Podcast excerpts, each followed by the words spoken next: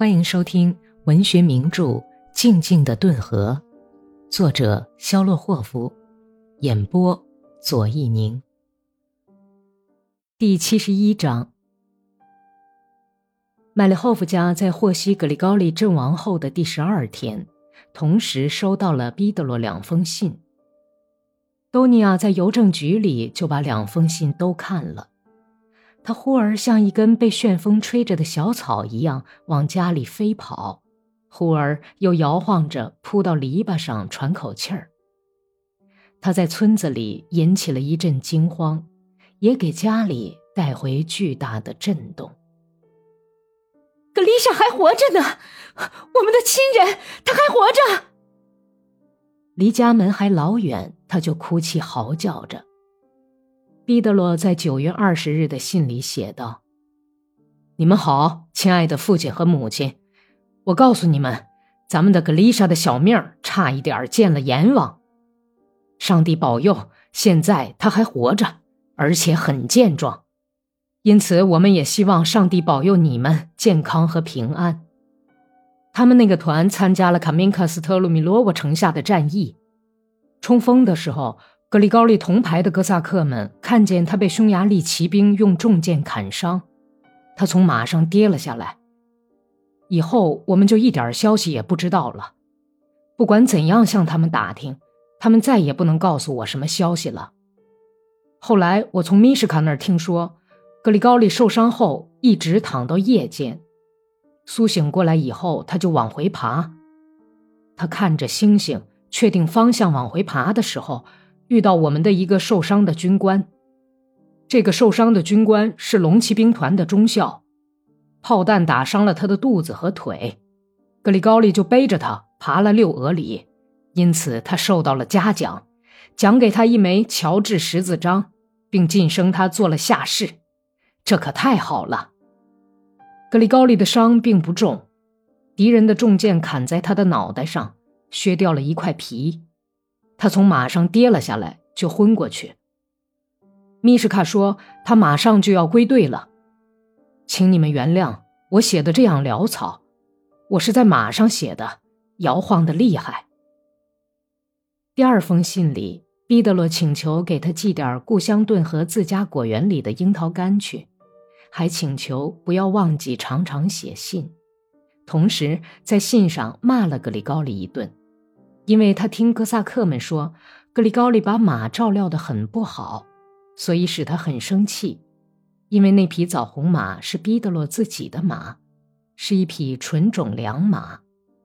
他请求父亲给格里高利写封信，说说：“我已经请哥萨克带话给他，如果他不像爱护自己的马一样好好照料那匹马的话，等我们见面的时候，我就把他的嘴巴子打出血来。”别看他现在已经是个挂十字章的人，毕德罗这样写道，接着就是无数的问候。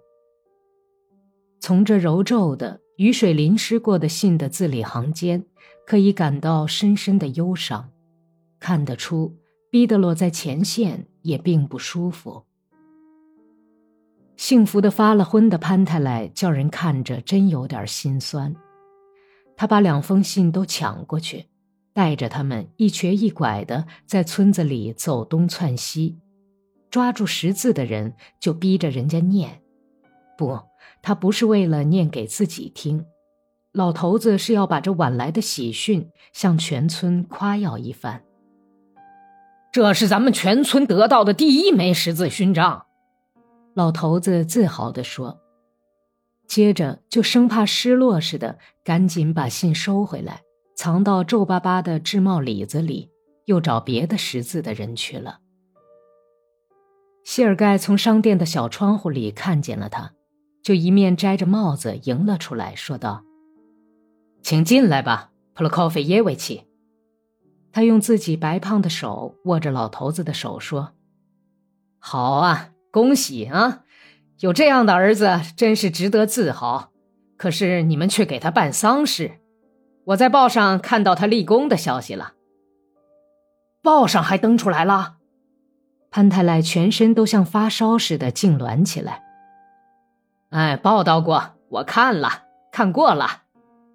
谢尔盖亲自从货架子上拿下三包四分之一普特重的上等土耳其烟草，又装了一袋高级糖，连称都没有称。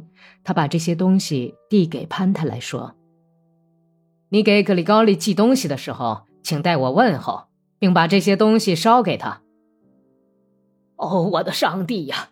格里高利多光荣啊！全村子的人都在谈论他，我活到喽。老头子从某后夫商店的台阶上走下来的时候，自言自语的嘟囔着。他擤了擤鼻涕，用上衣袖子擦了擦脸颊上痒酥酥的流下的眼泪，心里想着：看来我是老了，这么容易流眼泪。哎呀，潘太来，潘太来，你把精力都浪费到哪儿去了？从前像石头一样结实。可以从船上扛下八普特重的口袋来，可是这会儿呢，格里高利把我折磨的真是够呛。他在街上一瘸一拐的走着，把糖口袋紧紧的抱在胸前，思想像在沼泽上空飞翔的田枭，围着格里高利盘旋起来，脑海里一直想着毕德罗信上的话。这时，亲家公科尔舒诺夫迎面向他走来，他首先唤住潘泰莱：“喂，亲家，等一等。”他们从宣战那天以后还没有见过面。自从格里高利离家后，在他们之间就形成了一种虽说不是敌对的，然而却是一种冷淡的、不自然的关系。米伦·格里格里耶维奇死看不上娜塔莉亚对格里高利的卑躬屈膝。乞怜他的施舍，从而使米伦也受到同样的屈辱。他在家人面前大骂娜塔莉亚：“这不要脸的母狗，住在娘家好好的，偏要到婆家去。他家的面包就那么好吃啊？为了这个混蛋女儿，我这个做父亲的也要跟着去丢脸，在人面前只好眨巴眼。”米伦格里格里耶维奇走到亲家公跟前。把一只生满黄斑、弯成小船似的手塞给他。近来你可好啊，亲家？托福托福，亲家。你是来买东西的呀？潘泰莱举起那只空着的右手，否定的摇了摇脑袋。亲家，这是送给咱们的英雄的礼物。大善人谢尔盖在报上看到了他的英雄事迹，所以送他一些糖和一些味道很好的烟叶。他说：“请把我的问候和礼物寄给你的英雄，祝他将来仍然这样出类拔萃。”他说这话时，满脸老泪纵横。你能明白吗，亲家？潘太莱不由自主地胡吹起来，并且仔细注视着亲家公的脸，竭力想要看出所产生的变化。在亲家公的白眼皮下面浮着一片阴影。这片阴影使他那低垂的眼神自然地带上了冷嘲的笑意。哦，原来是这样，密论支吾其词地说道，然后横过街道向篱笆走去。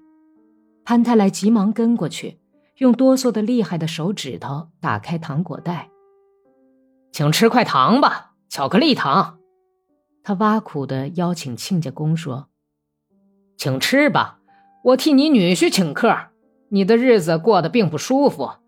你大概知道，令郎以后也许能挣到这样的光荣，还也许不能。你别管我的日子过得怎么样，我自己明白。哎，尝尝吧，赏个脸嘛。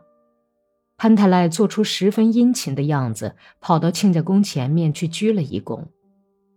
我们吃不惯甜东西。密伦推开亲家公的手。我们吃不惯，吃别人的东西会硌碎我们的牙。亲家，你不该扛着儿子的招牌去到处打秋风。如果你有困难的话，应该来找我呀。给女婿我还舍得，何况娜塔莉亚也吃你们的面包呢。我可以救你的穷。我们家里还没有人去打过秋风，你可别胡说，亲家，乱嚼舌头。你太会吹了，亲家。哦，你真是太会吹了。也许就因为这个，你发的财，你女儿才跑到我们家来的吧？等等，潘特莱，我们俩没什么好吵的，我也不是来找你吵架的，请你息怒，亲家，咱们找个地方去谈谈，有点事儿。咱们没有什么事儿可谈，有的谈，走吧。密论拉住亲家公上衣袖子，拐进一条小胡同，走过人家的宅院，来到草原上。有什么事儿？潘太来的怒气消失了，渐渐清醒过来，问道。他斜眼看了看科尔舒诺夫那长满雀斑的白脸。米伦把上衣的长后襟掩了掩，坐到沟坡上。掏出了镶着绒边的旧烟荷包。你看啊，潘太来，真不知道你为什么要这么跟我过不去，就像只好斗的公鸡，这样对待自己人可不好，不大好吧？是不是啊？我想要知道。他改用另外一种坚定粗鲁的声调说道：“你的儿子是不是要长期这样虐待娜塔莉亚呢？你告诉我。”这个你应该去问他呀。我用不着去问他，你是一家之主，我要跟你谈。潘太莱拳头里紧攥着一块剥去糖纸的糖，融化了的巧克力从他的手指缝里流出来。他在沟坡的棕色的干土上擦了擦手巴掌，一声不响地抽起烟来。他卷起一片纸，从烟叶袋里倒出了一撮土耳其烟草。然后递给了亲家。米伦毫不犹豫地也用莫霍夫慷慨的礼物卷了一支烟。两个老头子一块抽起来。他们的头顶上是一片像丰满的胸膛似的蓬松的白云，一线轻柔纤细的蛛丝被风吹得摇曳着，从地上迅速地向高空、向白云边飞去。白昼将近。无限肃穆，宜人的晚秋的寂寞黄昏催人欲睡，天空已经失去了夏日灿烂的光辉，只是暗淡的闪着蓝光。不知道从什么地方飘来的苹果树叶，在沟渠上洒下了一层瑰丽火红的秋色。蜿蜒起伏的山群截断了通向四方的大道。他正在枉费心机地招引人们往那里去，而人们却被关在日常生活的牢笼里，被家务、被收割的繁重劳动折磨得痛苦、疲惫不堪。烟味儿太淡了，像干草一样。米伦向外喷着还没有消散的烟雾，说道：“嗯，是有点淡，可是味道还好。”潘太赖同意说：“米伦吸了烟，用缓和的声调请求道：‘回答我呀，亲家。’格里高利对这件事儿一个字儿也没有提呀。他现在负伤了，我听说了。将来怎么样，我不知道。也许他会真的阵亡，这又怎么说呢？怎么能长此下去呢，亲家？”米伦感到茫然，可怜的眨着眼睛，怨诉道：“他被糟蹋的，既不是姑娘，也不是婆娘，更不是可敬的寡妇。要知道这是怎样的羞辱啊！早知如此，像你们这样的亲家，我连家门也不会让你们进。闹成今天这个样子，像什么话呀？哎呀，亲家，谁都爱自己的儿女。”这是亲骨血呀！我又有什么办法呢？潘太来压着火开始反攻了。请你说句正经话，难道我儿子从家里跑出去，我高兴吗？难道这对我有什么好处吗？还真有你这号人呢！你写信给他。米伦闷声指点说，随着他说话的节奏。干土从他的手掌里沙沙的，像一道涓涓的棕色细流泻入沟渠。叫他给我一个最后的答复。他跟那个娘们已经有孩子了，跟这个娘们也会生孩子吗？科尔舒诺夫涨红着脸喊道：“难道可以这样对待活人吗？啊，他已经自杀过一回了，现在都成了残废，还想把他踏进坟墓里去吗？”他这怀的是什么心呐？什么心？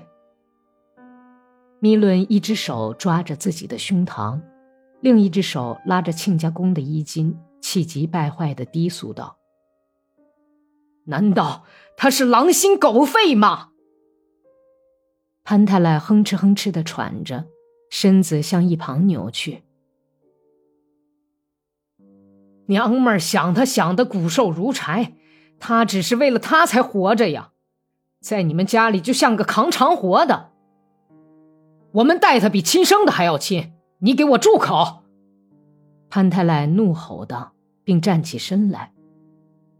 两个老头子就这样不欢而散，也没有道别，就各奔东西了。本集播讲完毕，感谢收听。